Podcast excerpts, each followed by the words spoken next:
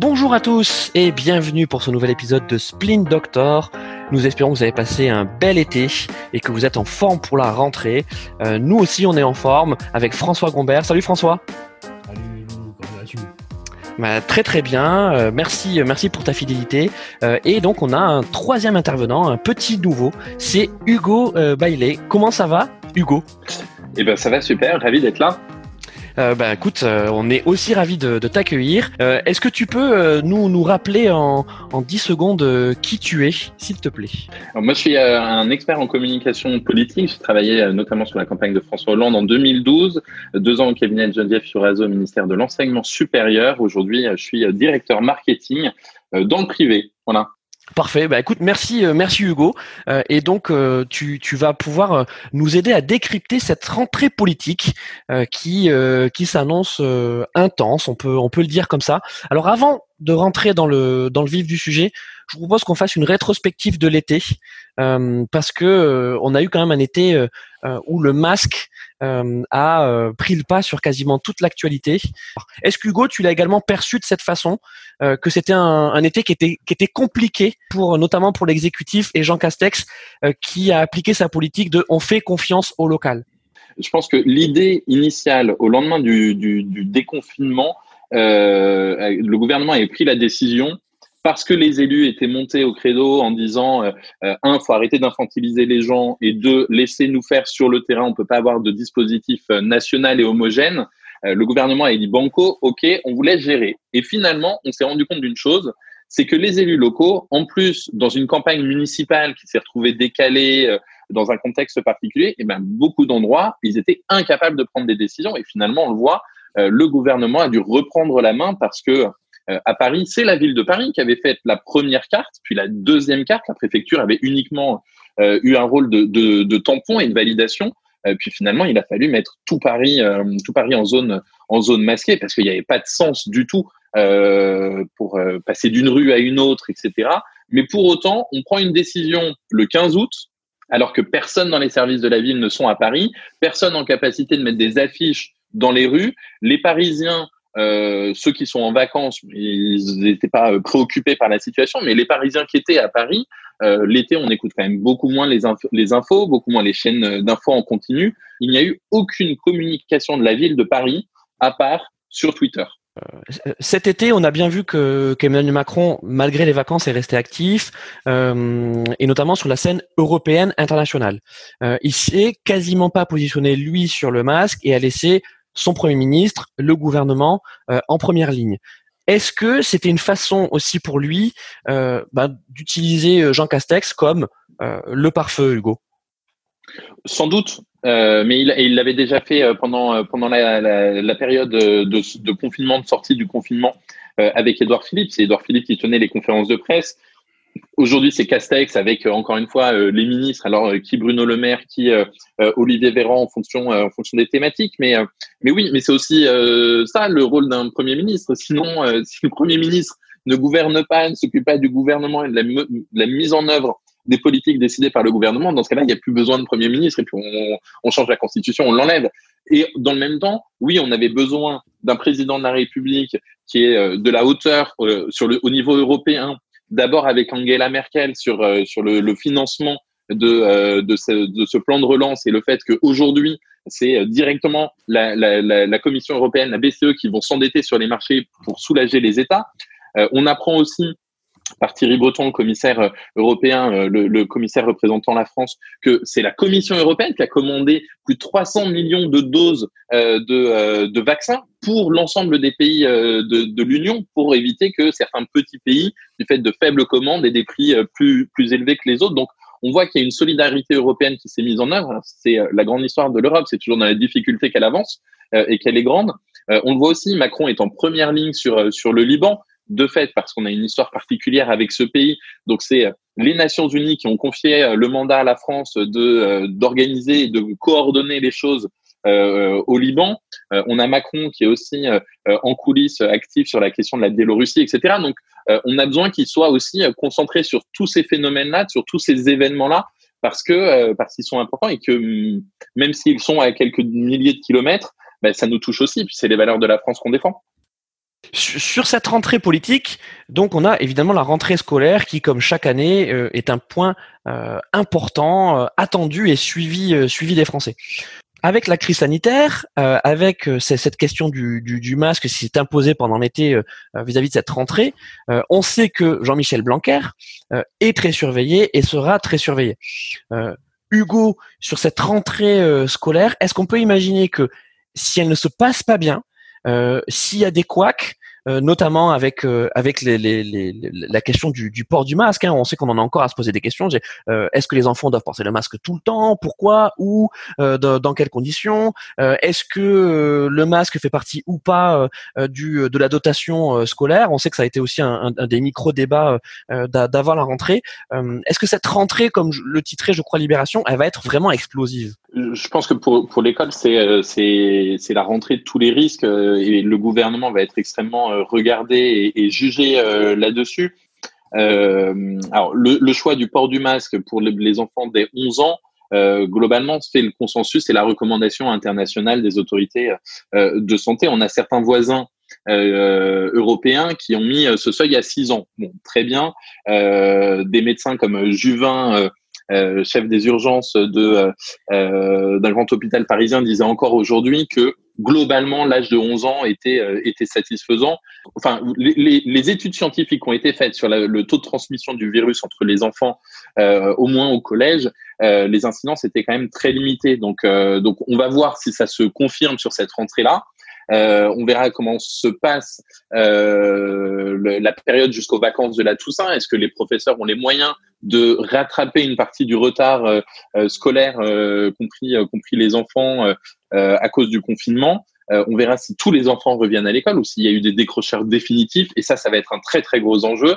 Euh, J'ai pas le sentiment parce que je n'ai absolument rien vu dans les médias de cette de ces fameuses vacances apprenantes euh, tant présenté, euh, notamment par Gabriel Attal, etc.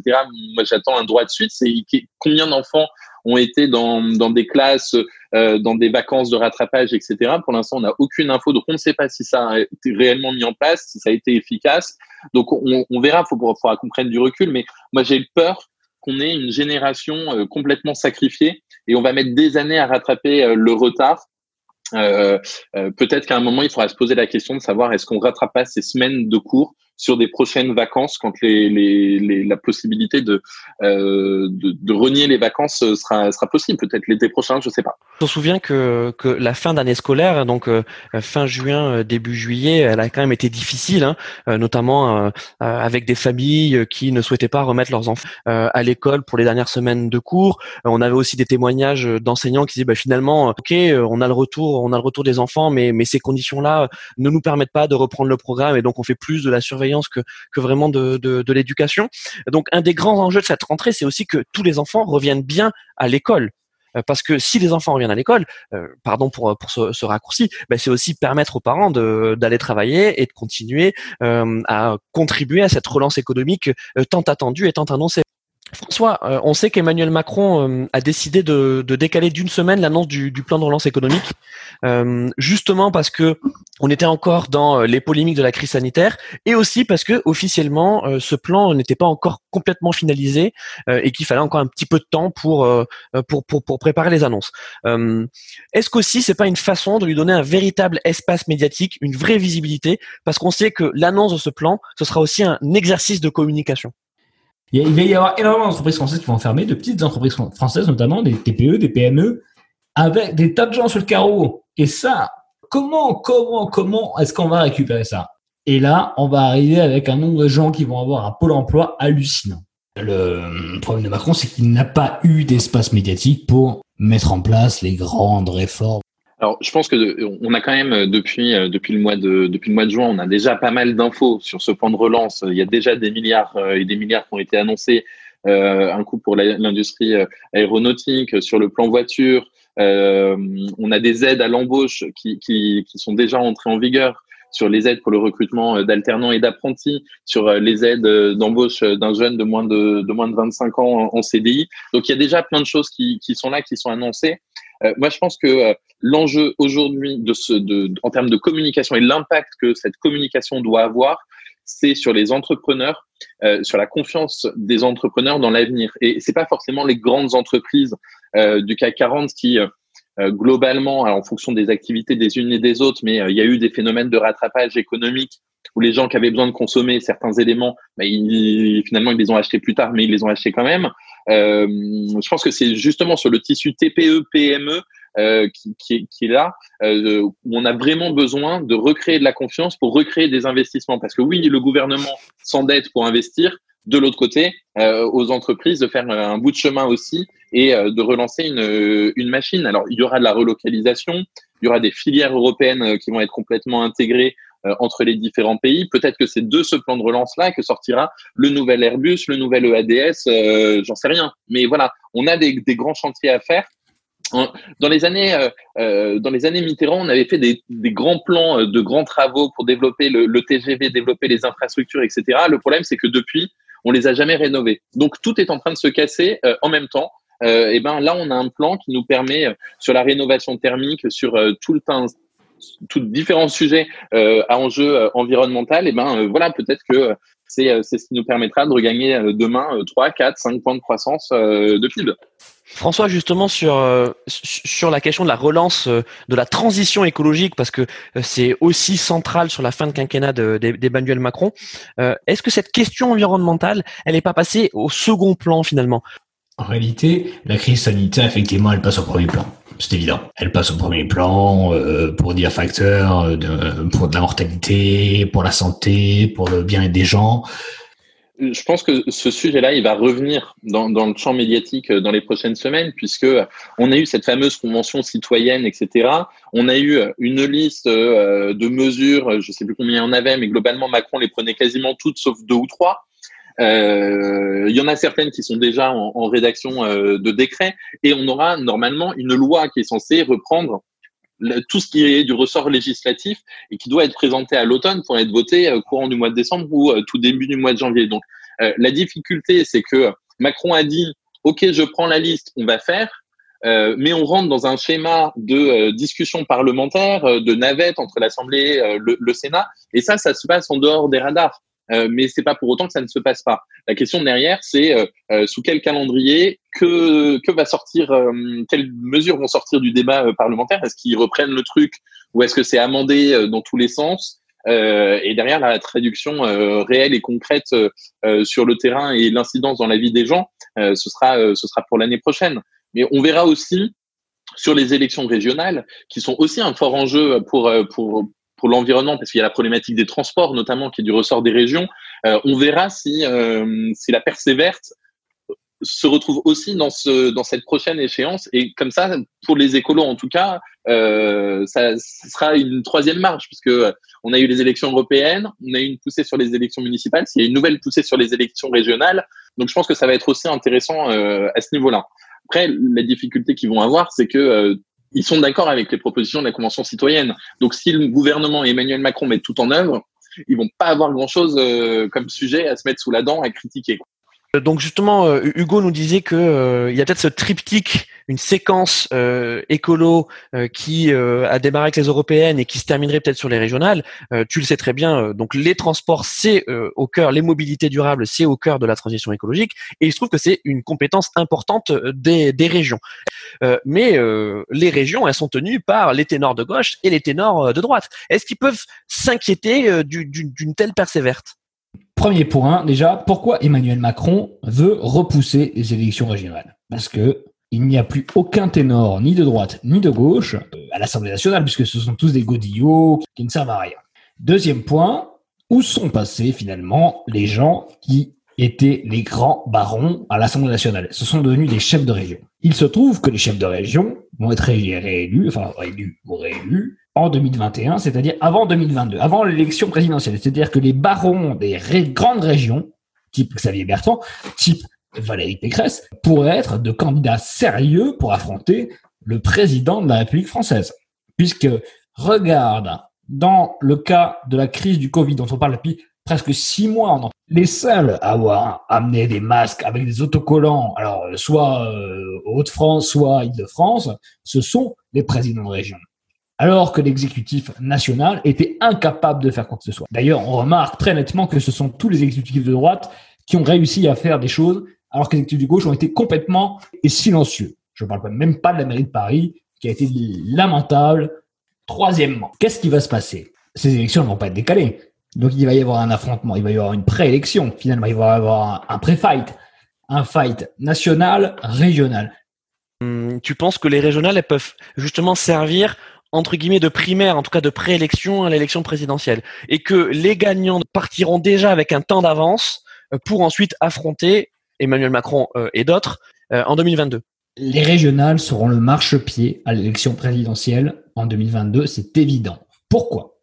Parce que là où l'exécutif présidentiel a échoué et largement, les collectivités territoriales type Hauts-de-France, Île-de-France ont largement assuré et fait le job. Et aujourd'hui, tu veux dire pendant la crise sanitaire? Exactement, oui, bien sûr. D'où le retour au girondisme de Macron, mais un peu tardivement. Je suis complètement d'accord. Effectivement, euh, ces régionales seront euh, le marchepied, alors principalement à droite, parce que euh, je ne vois pas de candidat, ou en tout cas, il n'y a pas de président euh, d'exécutifs régionaux de gauche qui a des velléités présidentielles, ou en tout cas pas, pas connu. Enfin, je vois pas Carole Delga euh, vouloir y aller. Mais en tout cas, c'est là où il y a un gros risque. Euh, alors, une percée écolo, elle peut avoir lieu, je pense à l'île de France. Euh, ça dépend euh, qui est candidat et euh, comment la gauche s'organise. Par contre, on peut aussi avoir dans certaines régions, et je pense aux Hauts-de-France, une percée Rassemblement national. Et c'est là où il y a un vrai enjeu. C'est-à-dire qu'un un, un candidat, enfin un président de région en poste aujourd'hui, Laurent Vauquier, Valérie Pécresse, Xavier Bertrand, qui, qui ne regagnerait pas sa région l'année prochaine, je pense que ses chances de gagner les élections présidentielles, ou au moins d'être choisi comme candidat, elles sont nulles. Oui, merci Hugo et, François justement pour euh, pour revenir sur la droite. Euh, on sent qu'un des feuilletons de la rentrée, euh, ce sera la tenue ou pas de primaire de, de la droite et du centre. Est-ce que c'est une épine dans le pied de, de, de la droite d'avoir inscrit dans les statuts euh, l'organisation systématique d'une d'une primaire. Euh, on voit on, voit bien ce que ça donne aux, États-Unis. Hein, c'est c'est dans l'ADN politique euh, ce, cette instauration des primaires. en France, on a l'impression que ça prend moins bien. et notamment à droite, on se dit est-ce qu'on pourrait imaginer avoir une primaire avec Valérie Pécresse, Rachida Dati, Laurent Wauquiez, Xavier Bertrand, François Barouin Est-ce qu'on pourrait imaginer avoir tous ces gens-là soumis à un vote lors d'une primaire? Euh, je vais entendu citer un certain nombre de noms. Euh, il se trouve que ni Valérie Pécresse ni euh, Xavier Bertrand ne font partie euh, de l'ancien UMP. Donc ils peuvent se présenter comme ils le veulent. Et je pense que pour au moins un des deux, ils le font. Et là, tu poses une question qui est intéressante. Parce que finalement, ces statuts-là qui posent de l'union à droite créent de la division à gauche. Parce qu'à gauche, personne n'est d'accord. Tu as 18, 19, 20 partis de gauche. Même Geoffrin se fait un parti de gauche qui se défend d'être avec Hollande. Qui... Posez-vous plutôt la question de l'union des gauches avant de vous poser la question de l'union de la droite. Euh, pendant l'été et pendant le mois de, septembre, c'est aussi le moment pour les partis euh, de retrouver leurs militants, d'organiser leur propre université d'été. Euh, et à gauche, on a notamment eu LFI, euh, l'EPS et Europe Écologie Les Verts, euh, qui, à la suite de ces municipales, euh, ont été amenés à se retrouver et à définir pour 2022. On, on, imaginerait un candidat unique pour pour LFI, pour l'EPS, pour Europe Écologie Les Verts. Évidemment, c'est de la politique fiction. Est-ce que ce rêve-là, il est envisageable? Mais absolument pas. Absolument pas. On, a, assisté à deux week-ends de suite avec euh, d'abord l'Université euh, d'Europe Écologie Les Verts et puis euh, ce week-end, on avait le PS à Blois qui avait aussi invité des, autres partis, etc. et dans le même temps, on a un Yannick Jadot qui va dire faut qu'on aille très très vite, moi je serai le candidat. Mélenchon qui dit faudra décider au mois d'octobre, mais je me vois bien être candidat moi-même. Stéphane Le Foll euh, qui commence à faire des sorties. Le soir où euh, le PS fait son grand discours, ben, finalement c'est François Hollande qui parle dans les médias. Euh, voilà, c'est globalement du grand n'importe quoi. Et si on prend le schéma de l'élection présidentielle il y a cinq ans, tout a démarré pour Emmanuel Macron euh, à l'été qui précède l'élection. Il y a juste une différence dans le calendrier cette année, c'est que l'année prochaine, on a les élections régionales et que on le sait très bien, c'est la rampe de lancement parce que euh, notamment à droite, Xavier Bertrand, Valérie Pécresse, euh, etc. Ils sont globalement tous les présidents de région de droite ont envie d'y aller. Euh, donc la campagne et la manière dont ils vont faire cette campagne et qu'elle va commencer maintenant dès le mois de septembre puisque les élections sont censées être en mars, c'est le prémisse de d'une campagne d'une campagne présidentielle. Et des deux côtés, on dit primaire, pas primaire, peut-être. Les primaires ont très très bien fonctionné en 2011 pour François Hollande, mais toutes les autres primaires qui ont été organisées depuis n'ont pas permis à un candidat de gagner. Donc, est-ce que c'est le bon schéma? J'en sais rien. Ça a marché une fois. Euh, euh, en termes d'organisation, les autres étaient assez similaires. Ça n'a pas remarché ni pour la gauche euh, sur la dernière élection présidentielle, ni pour la droite. Alors, ça aurait pu marcher euh, si c'est un autre candidat sans doute qui avait euh, gagné et qui n'avait pas euh, un risque de dossier et de d'affaires dans politico-médiatique, ça aurait peut-être pu marcher. Mais, mais là, la question, c'est quels moyens sera mis en œuvre pour choisir un candidat? Est-ce que d'abord on se met d'accord sur un programme et ensuite le candidat qui sort de l'élection doit appliquer ce programme ou pas, même s'il n'est pas d'accord. Hugo, ce qui avait été fait, euh, ce qui avait été fait en 2012. Hein. On se rappelle que, que François Hollande euh, euh avait été élu euh, sur un programme auquel il avait contribué, mais mais qui, dont il n'était pas complètement tributaire. C'était le programme du PS. Exactement. Et c'est pour ça que au cours du quinquennat tout n'a pas bien fonctionné parce qu'il y a plein de gens qui étaient rentrés dans la majorité, qui finalement, François Hollande, euh, avec notamment Emmanuel Macron déjà euh, dans, dans, les coulisses de l'Élysée, euh, ont modifié le programme économique euh, qui avait été présenté. Bah, finalement, les gens dans la majorité ne s'y sont pas reconnus. C'était pas, c'était pas du tout les mêmes lignes politiques, les mêmes lignes économiques, et donc il y a eu toute la période des frondeurs, etc. Donc le risque aujourd'hui, il est aussi là. Il est d'agréger des gens aussi différents idéologiquement et politiquement qu'un Jadot, un Mélenchon, un Olivier Faure, un Stéphane Le Foll ou même un Julien Bayou euh, chez les écolos, ils sont pas d'accord entre eux, ils sont pas d'accord sur des points ultra fondamentaux sur la vision de l'Europe, sur la vision de l'économie. Donc ça pourra pas faire programme commun. Ça, c'est sûr. À droite, c'est pareil. On a des visions qui sont complètement différentes entre une Valérie Pécresse, un Barouin, un Laurent Wauquiez. C'est pas les, c'est pas la même idéologie et le risque, c'est de faire pareil. Et la droite a toujours réussi à tenir euh, des gouvernements assez larges sur l'échiquier de droite quand il y avait des personnalités fortes comme Chirac ou Sarkozy pour tenir les choses et puis et porter une ligne. Aujourd'hui, je ne sais pas si l'un d'entre eux serait en capacité de tenir l'ensemble des autres.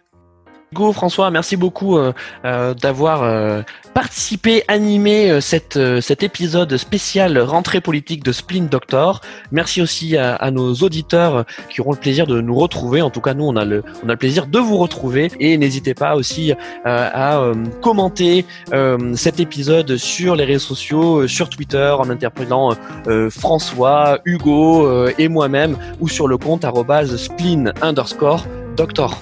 À bientôt. À très bientôt. Salut.